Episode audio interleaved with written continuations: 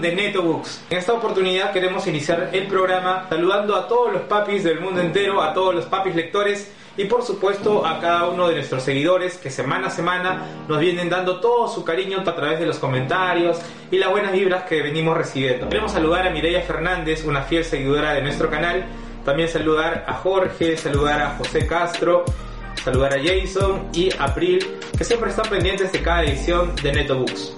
En esta oportunidad, dos propuestas, dos títulos, como siempre, al fiel estilo de NetoBooks vamos a hablar de dos representantes del realismo francés. Hablamos de Gustavo Flaubert con Madame Bovary y Honorato de Balzac con Papá Goriot, una de los tantos títulos que conforman el libro La comedia humana y que en esta oportunidad pues cae a pelo por el Día del Padre. Vamos a conocer pues la historia de un papá que ama profundamente a sus hijas y sus hijas no le retribuyen el mismo cariño. ¿Podrá ser eso posible? Vamos a conocer entonces más acerca de tus escritores y acerca de estas dos grandes obras que vamos a ver a continuación.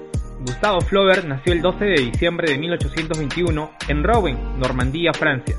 Su padre era el cirujano Achille Cleophas Flaubert y su madre la persona más afín a Gustavo durante toda su vida. Se llamaba Anne Justin Caroline. Flaubert comenzó a estudiar Derecho, carrera que abandonó en el año 1844 debido a desequilibrios nerviosos y epilepsia.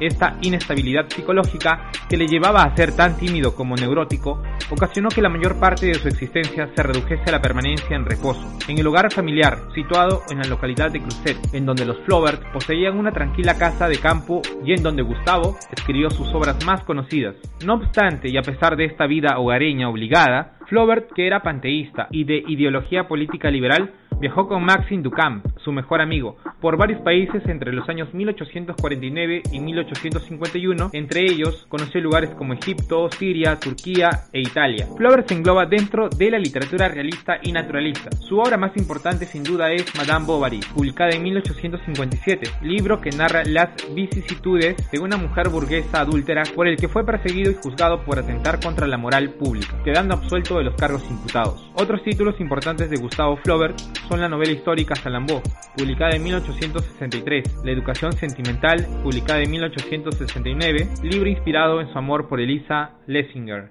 entre otras novelas que alcanzaron éxito por parte de la crítica. Gustavo Flaubert falleció en Cruzet, Baja Normandía, Francia, el 8 de mayo de 1880.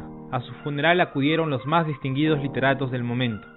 Madame Bovary nos narra la historia de la soñadora Emma, una joven de provincia casada con Charles Bovary, quien la ama pero es incapaz de comprenderla y satisfacerla. Buscará la realización de sus sueños con otros amores pasionales y platónicos, pero ninguno de ellos logrará calmar su desesperada ansiedad y sus románticas inquietudes. Una obra que nos va envolviendo en cada página, tocando temas muy controvertidos como la infidelidad. En definitiva, una obra que no hay que dejar de leer porque forma parte de uno de los libros más importantes de la literatura universal. El siguiente autor del cual vamos a hablar es Honorato de Balzac, quien fue uno de los grandes autores de la literatura universal y reconocido maestro de las letras francófonas del siglo XIX, siendo uno de los padres de la literatura realista. Balzac decidió abandonar sus estudios de leyes por la literatura, provocando el enfado de su familia. Caído en desgracia y sin apenas sustento, Balzac cayó en bancarrota tras intentar dedicarse al negocio de impresor. Es precisamente en ese momento que publica su primera novela, Los Chuanes, con la que logra un primer,